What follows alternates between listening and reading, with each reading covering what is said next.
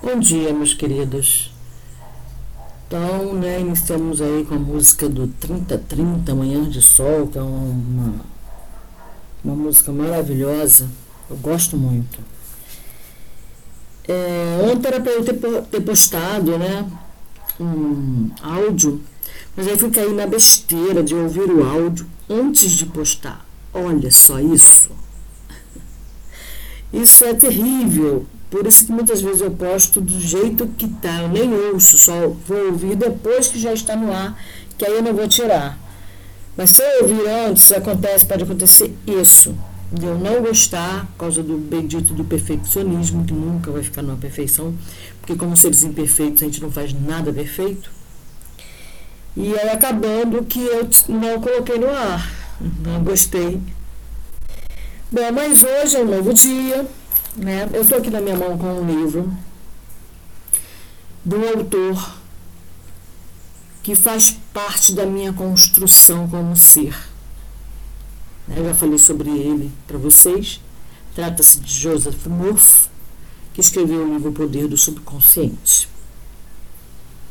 Eu estou com o livro Canções de Deus, em que ele fala sobre os salmos, que é uma das coisas mais bonitas que tem na Bíblia, né? São os salmos.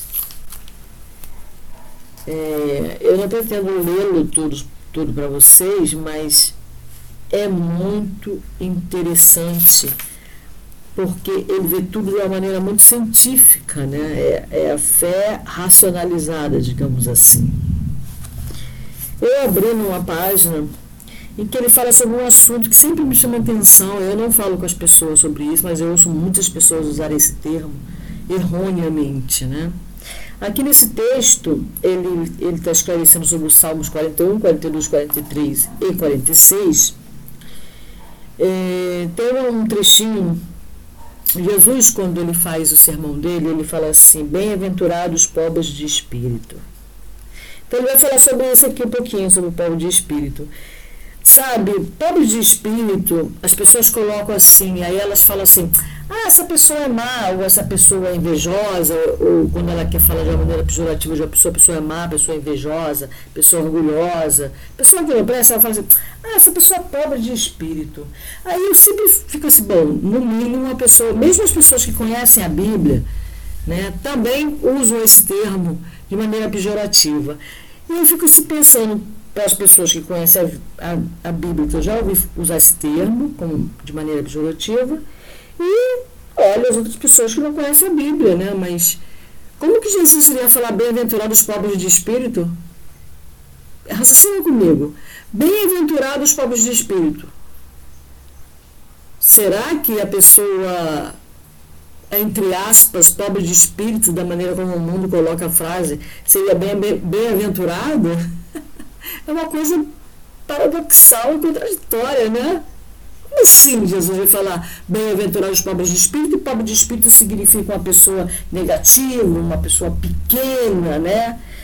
Na verdade, não é pobre de espírito, você, poderia dizer espírito de porco. Pode ser, coitado dos porquinhos, mas é por aí. Espírito sujo, né? Mas não pobre de espírito, porque pobre de espírito, ele já começa aqui, ó não significa estar deprimido, abatido, cheio de desespero e tristeza. Ou, como eu já ouvi algumas pessoas se referindo a uma pessoa pobre de espírito, uma pessoa, entre aspas, nojenta, uma pessoa invejosa, uma pessoa pequena, uma pessoa que estraga as coisas, né? que não quer ver ninguém feliz, entendeu?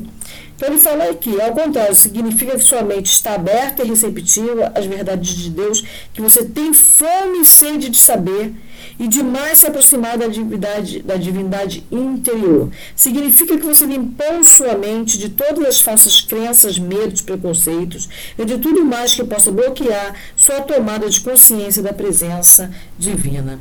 Então, ser pobre de espírito, inclusive que eu aprendi quando era mormon, como, quando atuei como mormon, é que, que é o pedinte. O pobre, o pobre, o que, que é um pobre? É aquele que pede, é o pedinte. Então, na verdade, o pobre de espírito, ele é humilde, aquele que reconhece Deus como ser supremo, aquele que reconhece a vontade de Deus, aquele que pede a Deus, que reconhece que ele precisa de algo maior, que ele não é autossuficiente em si mesmo. Entendeu? Então, e ele coloca aqui de uma maneira, e esse cara, esse autor, é, Joseph Morph, eu gosto muito de autores lúcidos, lógicos, que eu considero lúcidos. Eu, eu de Rose, considero lúcidos a maneira como eles escrevem. Então eu vou dar uma lida aqui, tá? Em que ele fala sobre o Salmo 41 só. Vai ser muito grande. E conforme eu vou lendo, eu vou fazendo alguns comentários. Esse vai ser. Porque é assim que eu, que eu eh, como buscadora, eh, a leitura é fundamental. Já falei isso várias vezes. A leitura é fundamental. Se você quer crescer, se você quer se desenvolver, a leitura, o tipo de leitura tá, que você está lendo, influencia demais no teu caminho, no teu crescimento pessoal. Então, Salmo 41 1 diz: Felizes aqueles que ajudam os pobres, pois o Senhor os ajudará quando estiverem em dificuldades. Existe um significado profundo neste versículo e pode ser compreendido por, sob diversos ângulos. Essa é a questão, a palavra-chave aí, né, é, é, que pode ser compreendido sob diversos ângulos. Né? O problema é você ter um ângulo de visão e você querer que o outro também tenha. Mas veja bem, o que, que é o ângulo? a junção né, de, de é o encontro de duas retas que formam um ângulo, né, que vai de 0 a 360 graus esse encontro. Tá? Então, uma pessoa que está num ângulo de 45 graus e a outra que está no ângulo de 75 graus, vão estar vendo por orientação diferente, vão estar vendo de lados diferentes, vão estar vendo a mesma coisa num ponto, sendo que de um ângulo diferente. Uma está vendo a 45 graus, a outra está vendo a 75 graus, por exemplo. Né? E o, a, a questão aí é aceitar que o fato do outro estar vendo por um ângulo diferente, veja bem, o ângulo de 45 graus é bem mais fechado, ele está entre o 0 e o 90 né? O de 75 graus também está entre 0 e 90, mas ele é mais aberto. Tá? Ele é mais aberto. O 45 graus é metade do ângulo de 90 graus. Aí você vai abrindo, abrindo, abrindo, chega a um ângulo de 75 graus. Então são visões diferentes de pessoas em posições diferentes ok? E o problema não é estar em ângulo diferente, o problema é você respeitar, você entender que o fato do outro estar a 75 graus e você está a 45 graus, ele não, e você está vendo forma, deste ângulo e do outro, ambos estão certos na sua visão. Não existe exatamente sobre esse prisma está errado. Ah, ele pensa diferente, ele está vendo por um ângulo diferente de mim, então ele está vendo coisas que eu não estou vendo, ou eu estou vendo, eu estou vendo coisas que ele não está vendo. Quem está certo quem está errado? Nenhum dos dois. Nenhum dos dois. Os dois estão certos. Que cada um está vendo pela sua visão. Que tal juntar as duas visões e ver o que, que vocês podem unir aí?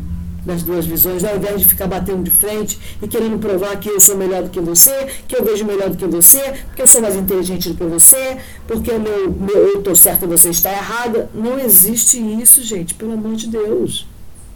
Que existe são ângulos. Está na hora da gente sair da falácia e viver o que a gente prega. Isso é uma coisa fundamental e super difícil, muito difícil. Eu agora que estou. É, eu, eu vi, já vivi muito do que eu preguei na época que eu era pregadora, né? Quando, enquanto mormon, eu fui pregadora. Eu tentava pelo menos viver o que eu pregava, porque como que eu vou falar sobre uma coisa tão profunda e nem ao menos está tentando viver aquilo?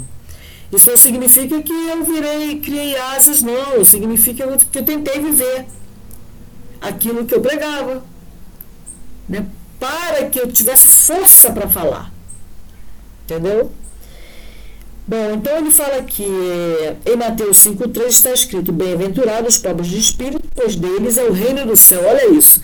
Bem-aventurado os pobres de espírito, pois deles é o reino do céu. Então, como que o pobre de espírito é aquele que é pequeno espiritualmente? É pequeno sim, porque ele reconhece que existe algo maior do que ele. Ele reconhece que o espírito dele precisa sim de ajuda precisa sim da orientação divina, precisa sim da orientação de outras pessoas. Daí ele ser um pobre de espírito, ou, ou pobre de espírito, tá? A Bíblia está repleta de expressões idiomáticas utilizadas no Oriente e sua linguagem é bastante diferente da que se usa hoje em dia. Como você já deve saber, um grande número de palavras da nossa língua mudou de significado com o correr dos tempos, depois que a Bíblia foi traduzida. Então, o que você faz diante disso? Encare a Bíblia como algo metafísico e você estará no caminho certo. O que vem a ser metafísico? O que vem a ser metafísico? Vamos dar uma olhadinha no Google para a gente ter uma, uma coisa mais. É,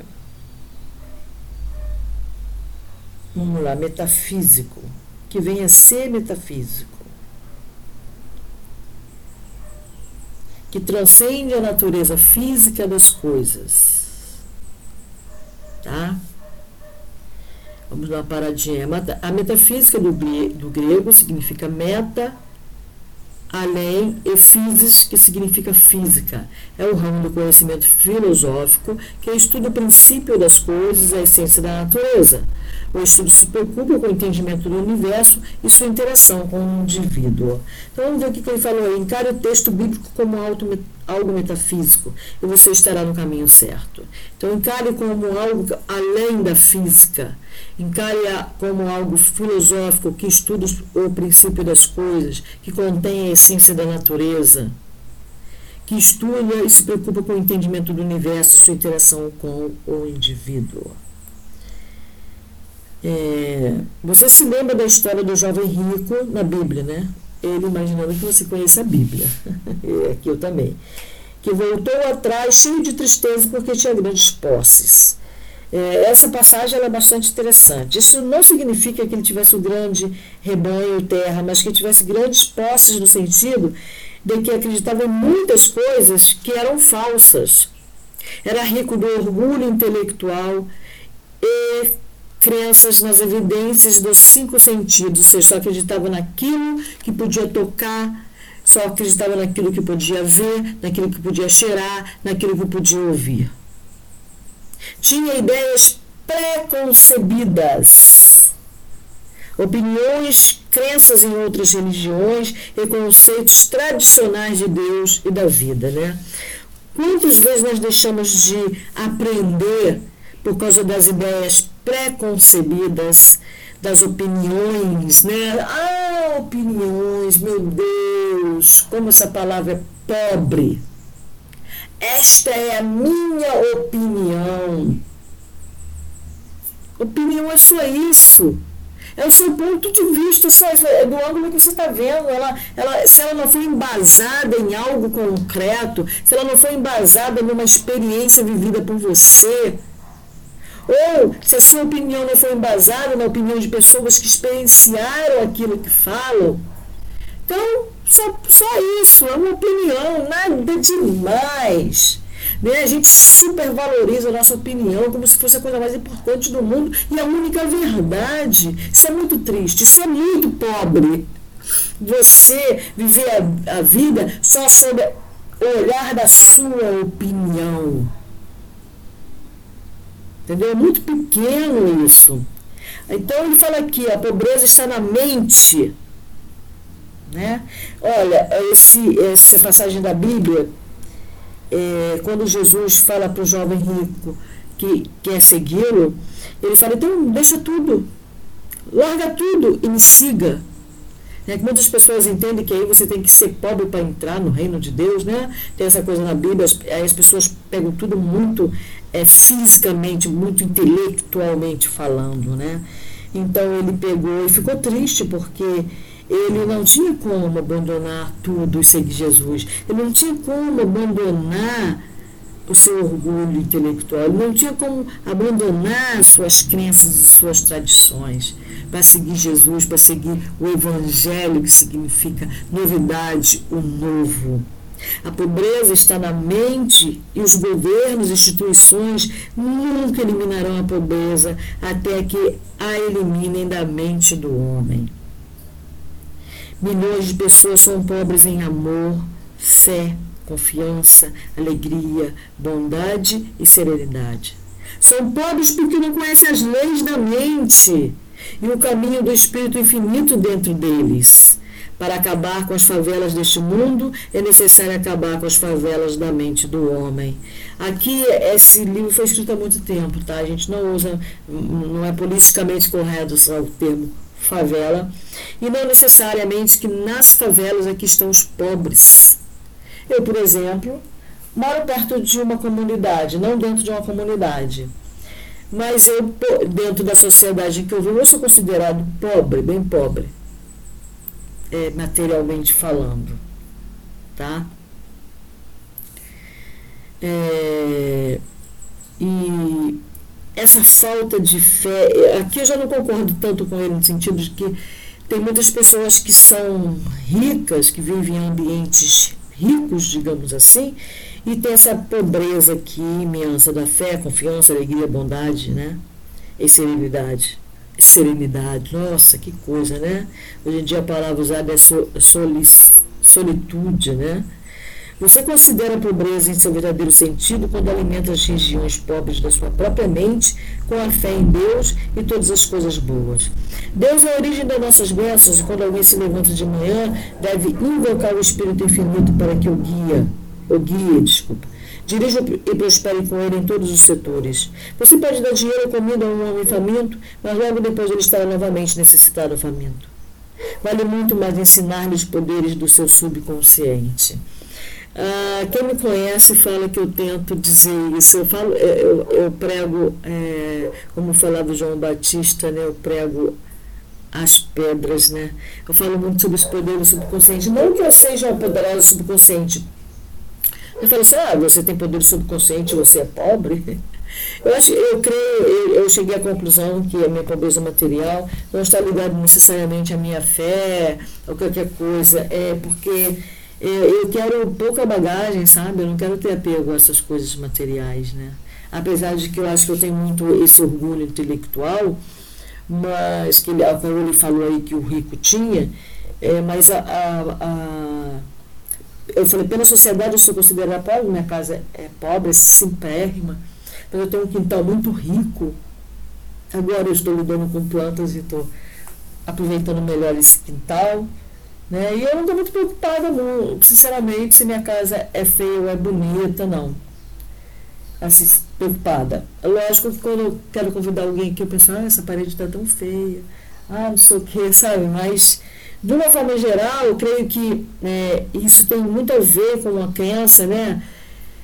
De que espiritualidade e riqueza não andam juntos. Talvez é bem provável que isso seja uma ideia preconcebida para mim, seja é, baseada na, na ideia de que eu fui criada dentro da Igreja Católica, eu fui criada dentro dessa religiosidade, entre aspas, pobre, que diz que a riqueza e a, e a e a espiritualidade não andam junto. Hoje eu estou quebrando esse paradigma em mim, que está muito difícil, porque eu sei que eu, eu quero sim ter uma casa melhor, não sei se ainda vou conseguir diante do tempo que eu tenho de vida.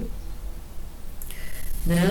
Mas eu também sou grata, imensamente grata, porque a casa é minha. Né? Às vezes eu fico. É, às vezes eu fico aqui me alimentando e pensando no quanto de, de crianças, principalmente, que estão sentindo dor em seu estômago, porque não tem o que comer, porque está vazio, sabe? Então, sim, eu sou grata. Eu sou muito grata pelas coisas que eu tenho, tanto é, material quanto as conquistas é, espirituais que eu acho, né? sei. Eu sei que é, eu tenho muita é, ideia preconcebida. Né? pelo fato de eu ler muito, eu tenho muita, muita, muita influência, como eu falei, eu estou num, num momento em que eu tenho que buscar o que é meu. Né? Eu estou vivendo esse momento. Mas vamos lá. É, eu gosto muito das palavras desse cara, e desse cara, né? Do Joseph Murphy. Tem tudo a ver com o que o Osho fala também, né? E outros que eu li, que eu leio. Né? Então, o poder do subconsciente, é, mesmo eu não tendo conseguido quebrar muito algum, é, alguns paradigmas da minha vida, mas eu já usei muito esse poder do subconsciente, né? Eu falo muito para as pessoas sobre isso, mas eu, sempre quando eu falo, é, esse discurso todo, que às vezes eu falo muito com algumas pessoas, ele é direcionado muito a mim mesma, a mim mesma, porque é muito difícil é, você colocar em prática esse poder. Eu já coloquei algumas vezes, uma vez eu estava irada, discutindo com a minha mãezinha, né? E eu lembro que ela estava discutindo comigo por um motivo justo, porque eu não queria trabalhar, né? Eu só vivia na praia, eu já tinha saído do colégio interno nessa época, já tinha tido meu primeiro filho, já queria saber de rua. É justa, é uma discussão justa. Mas aí eu fiquei muito injuriada, porque quando ela brigava, ela era muito dura no falar, nas palavras dela. E ela me ofendeu muito, então acabamos nós nos discutindo. E aí eu, na minha ira, na minha raiva, naquele momento de emoção, falei para ela, eu não te dou um ano para eu estar trabalhando de carteira assinada e estar casada. E eu falei isso num momento assim, muito emocional, com muita certeza de que aquilo iria se realizar. E ainda eu adquiri mais certeza e emoção. Eu joguei tanta emoção naquela fase e ainda e ela riu. Ela riu e falou, eu lembro até hoje da frase, ela falou, haha, duvido. E eu falei, duvida? Então você vai viver para ver. E eu coloquei tanta sinceridade, tanta força naquele momento, que sim, um ano depois eu estava casada e, e trabalhando com carteira assinada. E eu lembro que ela riu e falou assim, ah, duvido, você não tem nem namorado. Ela ainda falou, é, ela ainda completou com isso. Duvido, você não tem nem namorado. E sim, um ano depois eu estava casada e estava trabalhando de carteira assinada. Mas é, eu sigo também hoje em dia um autor chamado Hélio Couto, e ele costuma dizer que você, quando coloca força no, no, no poder, que, ele, que o Joseph Murphy chama de subconsciente, quando você coloca esse poder, não é assim, ah, eu ficava, eu pensei naquilo e ponto. Não fiquei é, duvidando, nem por um momento duvidei que aquilo não iria acontecer. E não fiquei mais pensando naquilo durante o ano todo. Só que surgiram oportunidades eu abracei, mas eu não me lembrava, não fiquei assim, ah, eu vou fazer isso, vou começar a namorar essa pessoa, porque aí, não, eu simplesmente joguei aquilo, falei para ela do desafio, né, nós nos desafiamos ali, eu joguei a frase com muita emoção, com muita certeza, com uma fé inabalável de que aquilo iria acontecer, e não pensei mais naquilo durante um ano. Não pensei mais naquilo. Isso foi em 1985. Ai. E eu lembro que sim, um ano depois. E quando eu, eu estava casada, né, já um ano e pouco depois, estava trabalhando de carteira assinada, já estava grávida do meu segundo filho, eu lembrei, aí que eu fui lembrar da promessa que eu tinha feito, no que eu tinha lançado no ar no, no, na fé, na certeza de que aquele momento iria se realizar. E se realizou. Então eu falo muito com as pessoas sobre isso. Agora, nem sempre eu tenho, é, porque é isso, não é você, ah, eu acredito, é isso, é isso, é isso, repetir como um macaco, não sabe? Não é a repetição que vai fazer você conseguir, não é esse o poder do subconsciente que ele está falando. O que ele está falando é de algo chamado fé inabalável. Eu sigo uma, um, um Netflix, eu sigo uma série em, é, em que a, a, uma das personagens estava falando para um outro, né? Eu vou fazer falar é Grey's Anatomy, logo no início, acho que na temporada 4. A menina fala pro Karev que ela queria ser como a Cristina, a Cristina ainda estava na, na série. E ela fala que ela queria ser como a Cristina, porque a Cristina tinha uma fé inabalável. Ela tinha uma fé inabalável na própria potencialidade dela, ela tinha uma fé inabalável do, da certeza de que ela sabia o que ela queria, qual a especialidade que ela queria, e diante dessa fé inabalável, ela brigava para conseguir o que queria. Agora, lógico que quando eu decretei, quando eu falei lá atrás, né, que um dia eu iria, que daí a um ano eu estaria casado com emprego de carteira assinada, eu é, surgiram, neste ano, surgiram duas pessoas que me pediam, que queriam casar comigo. Duas. Dois homens que queriam casar comigo, que brigaram por mim. E eu escolhi um deles. Aí você também tem que escolher. Se você ficar é, com muita palhaçada também, ah não, isso aí não serve pra mim, não vou casar com ele. Nananana. Vai passar, querido, vai passar o momento. O momento passa. Passou o momento, uh, foi embora. Não dá para você ficar pensando muito. Pegou, chegou, agarrou, vambora. Entendeu? É por aí. Né? O barco foi mandado, vamos subir aí mesmo. Ah, é um barquinho de, só de tábua, vamos subir aí mesmo, foi o que ele mandou. É para me salvar. Então, para que realmente se realizasse, surgiram duas pessoas, duas propostas. Que eu poderia negar as duas propostas. Não porque eu era muito desconfiada assim, das pessoas, então, mas eu agarrei. O emprego, eu, eu tive um emprego aquele ano, aí eu, eu tinha uma entrevista de emprego que eu acabei perdendo, que a minha mãe mesma que marcou essa entrevista de emprego, e eu acabei não indo, né? E, e me deixei minha mãe mal. E aí depois, aí mais uma discussão, né? Mas aí eu resolvi eu mesmo levantar com as minhas pernas e ir atrás deste mesmo emprego eu mesmo mar, consegui marcar uma nova entrevista, consegui uma nova chance, porque eu mesmo fui atrás, não foi mais uma mãe que marcou, e eu consegui um emprego. Porque você pode dizer não no processo, mas você acaba não dizendo, porque você decretou que aquilo vai acontecer e você tem que estar. Tá. E eu não pensava realmente no sentido de que. Mas meu subconsciente foi trabalhando para que aquilo acontecesse, entendeu? O que ele quer dizer. Ele fala muito sobre isso. E eu falo muito sobre isso para as pessoas.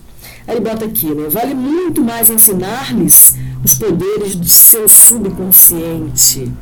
Por exemplo, se o mendigo ouvir você, diga-lhe que dentro dele existe um, uma inteligência infinita que o guiará. Dirigirá, ele abrirá uma nova porta para se expressar. Faça com que ele use essa prece a inteligência infinita me guia para meu verdadeiro lugar na vida.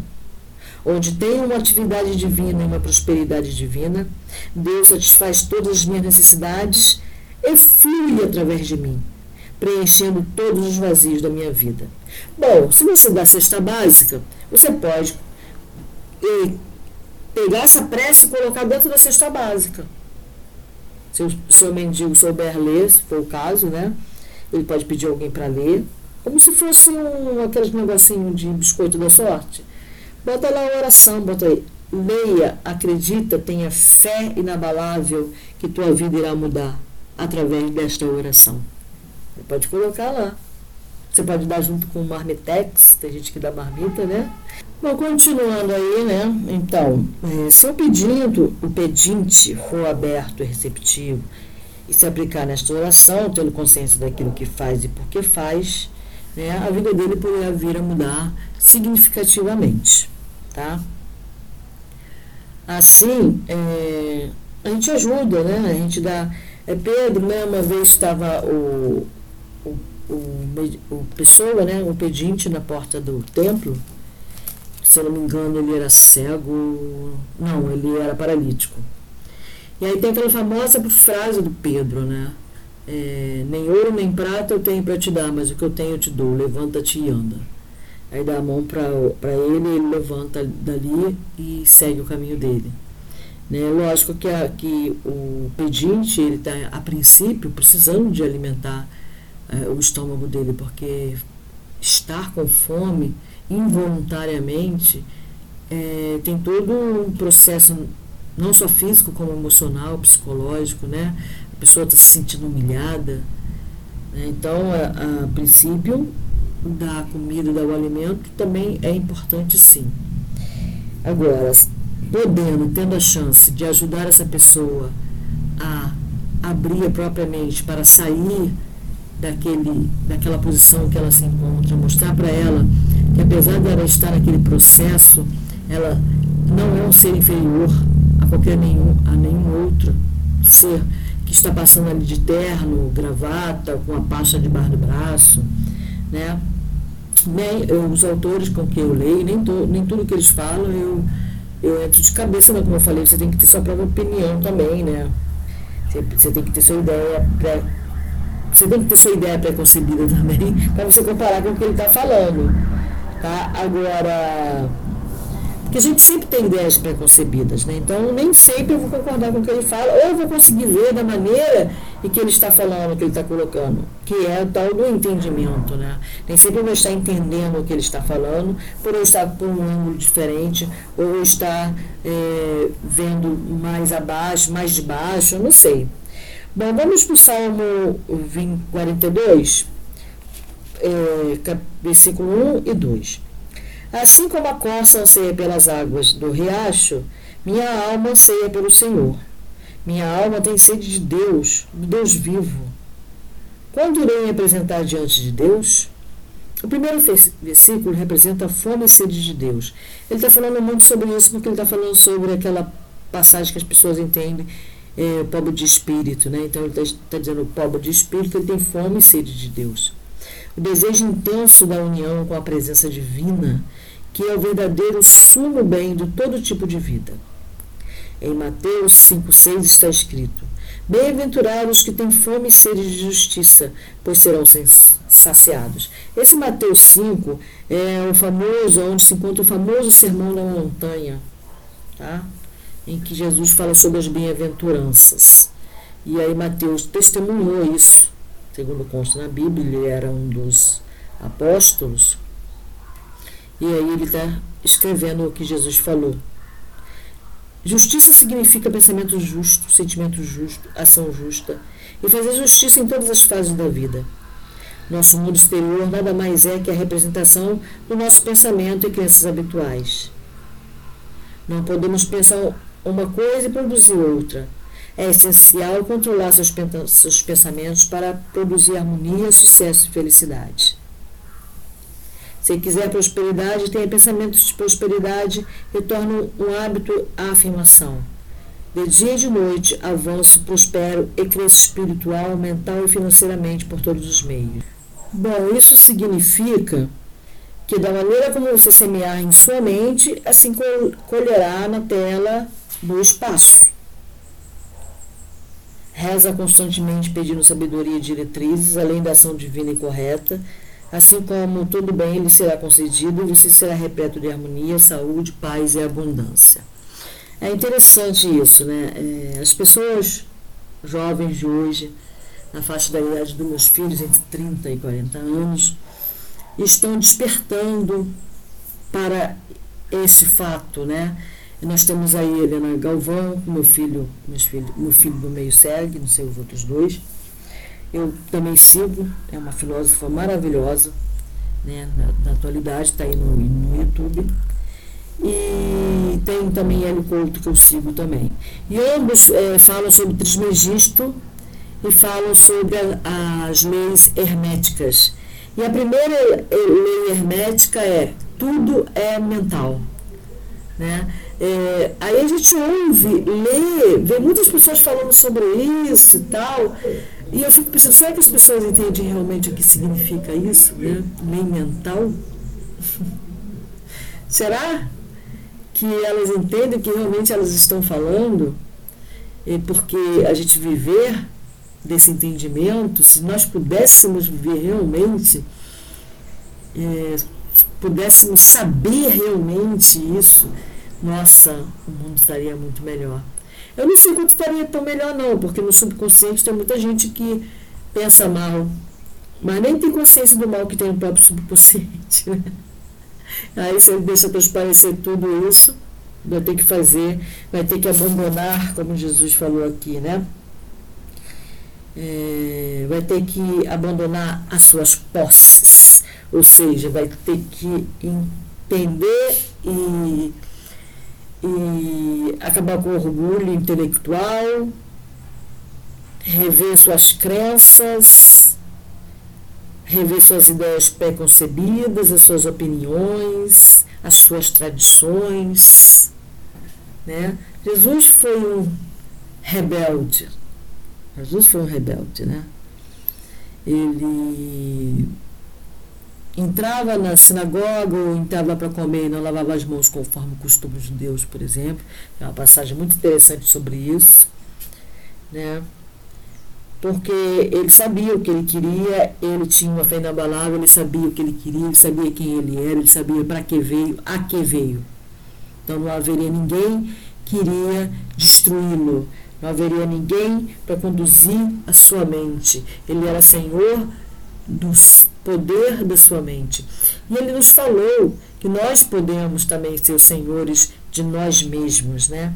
Só que é muito cômodo, você, até que ponto, né, você quer ser senhor de si mesmo? Porque ser senhor de si mesmo, ser senhor da sua mente, é, implica em que você vai é, ser totalmente responsável pelo que você faz e pensa.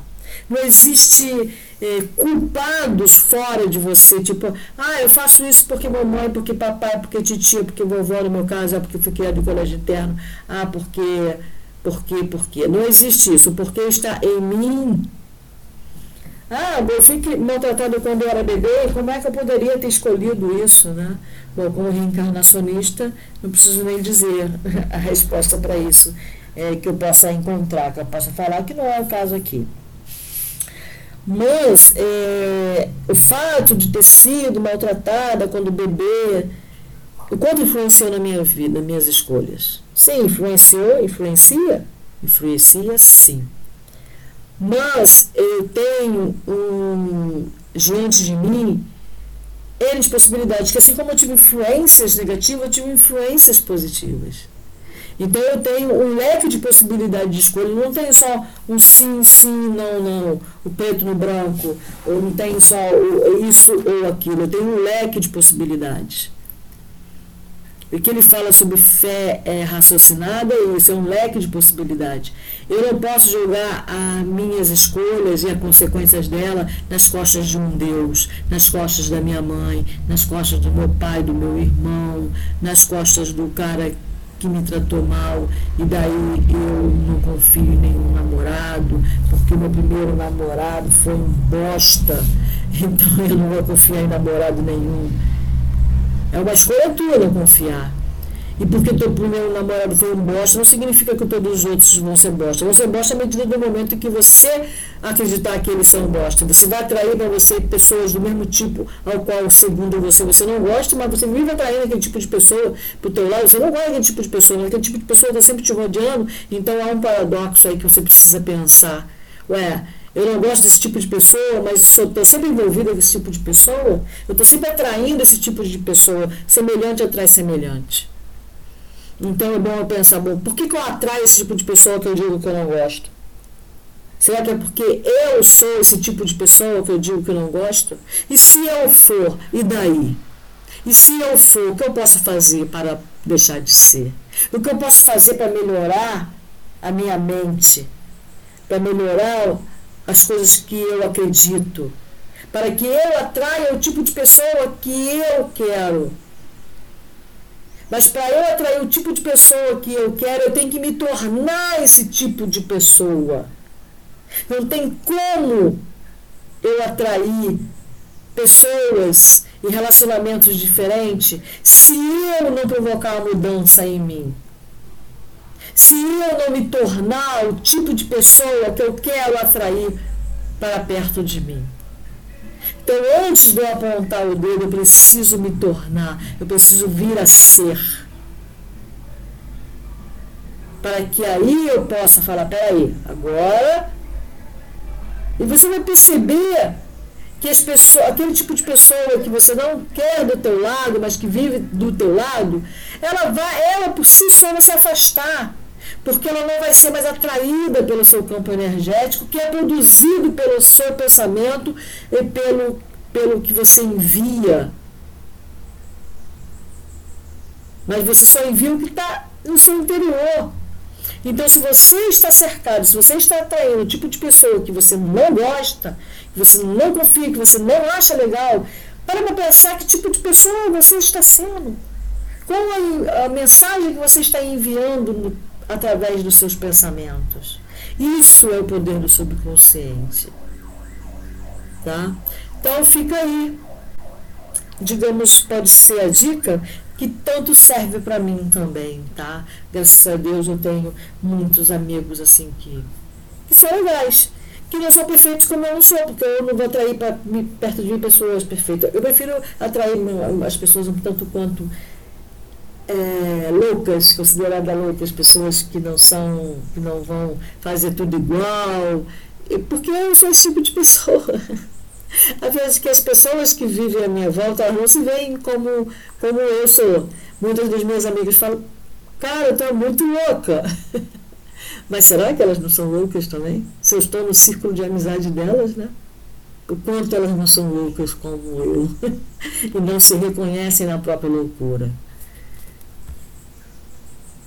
Então, é, bom dia novamente, muito obrigada pela audição, que ela tenha servido para clarear, para esclarecer alguma dúvida que você porventura tenha, tenha em si, tá? Porque, como eu falei, eu falo e penso ao mesmo tempo sobre as minhas próprias ações e se essas palavras estão servindo realmente para a minha própria vida. Beijo na alma de vocês, um abraço bem apertado.